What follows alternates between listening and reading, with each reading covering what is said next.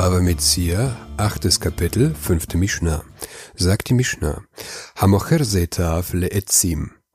Wenn jemand seine Ölbäume zu Holz verkauft. Ich verkaufe meine Ölbäume und der Käufer will sie zu Holz fällen. Doch dazu kommt es nicht. Der Käufer lässt die Ölbäume auf meinem Feld stehen.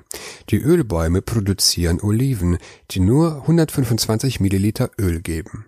Die Bäume gehören dem Käufer, das Land gehört mir. Wem gehören die Früchte der Bäume?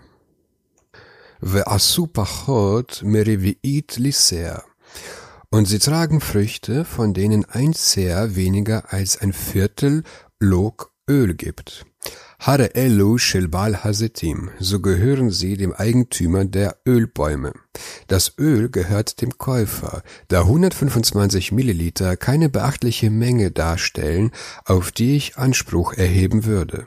Dagegen, Assure wie Idleser, tragen sie aber Früchte, von denen ein Seher ein Viertel Lok gibt, se omer setav gedlu, se omer arzi gedlu, yachalaku. Und es sagt der eine, meine Ölbäume haben es hervorgebracht, und der andere sagt, mein Land hat es hervorgebracht, so teilen sie. Der Verkäufer behauptet, mein Land hat die Oliven hervorgebracht, und der Käufer behauptet, meine Bäume haben die Oliven hervorgebracht, als Lösung teilen sie den Ertrag. Dies gilt nur dem Fall, wenn wir keine Vereinbarung getroffen haben. Vereinbarten wir einen Zeitpunkt, bis zu welchem der Käufer die Bäume zu fällen hat, und dieser Zeitpunkt verstrich, gehören die Oliven mir. Haben wir vereinbart, dass er die Bäume fällen soll, wann es ihm beliebt, gehören sie die Oliven dem Käufer. Wurde keine Bedingung getroffen, teilen wir die Oliven. Shatav hanahar zetav unetnam letoch sadeh chavero, hat ein Strom seine Ölbäume weggeschwemmt und in das Feld seines Nächsten versetzt?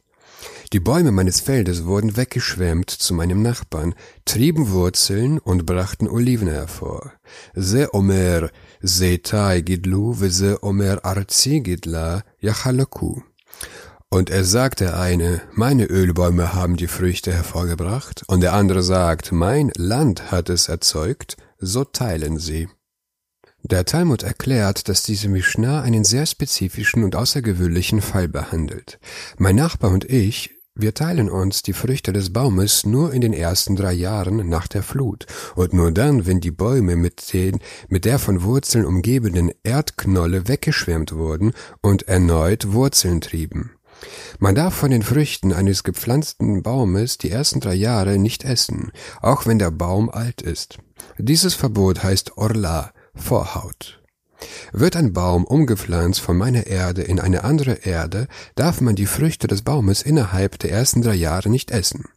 Anders, wenn der Baum eine dicke Erdknolle hatte, von der die Wurzeln Nährstoffe ziehen konnten und so das Überleben für eine gewisse Zeit sicherstellten.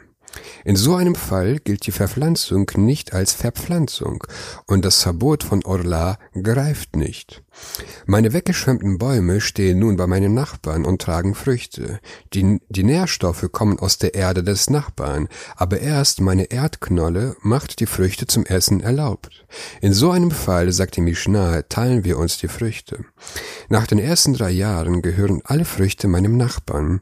Ich darf die Bäume nicht auf mein Feld umpflanzen, weil es eine Mitzvah gibt, Eretz Israel zu bepflanzen. Ohne die Flut würde mein Nachbar keine Bäume bei sich pflanzen. Deshalb bezahlt er mir ihren Wert. Diese Früchte dürfen wir beide innerhalb der ersten drei Jahre genießen. Alles nur dank meiner Erde. Nachdem die drei Jahre vergangen sind, habe ich keinen Anspruch auf die Früchte, aber mein Nachbar muss mir den Wert der Bäume bezahlen.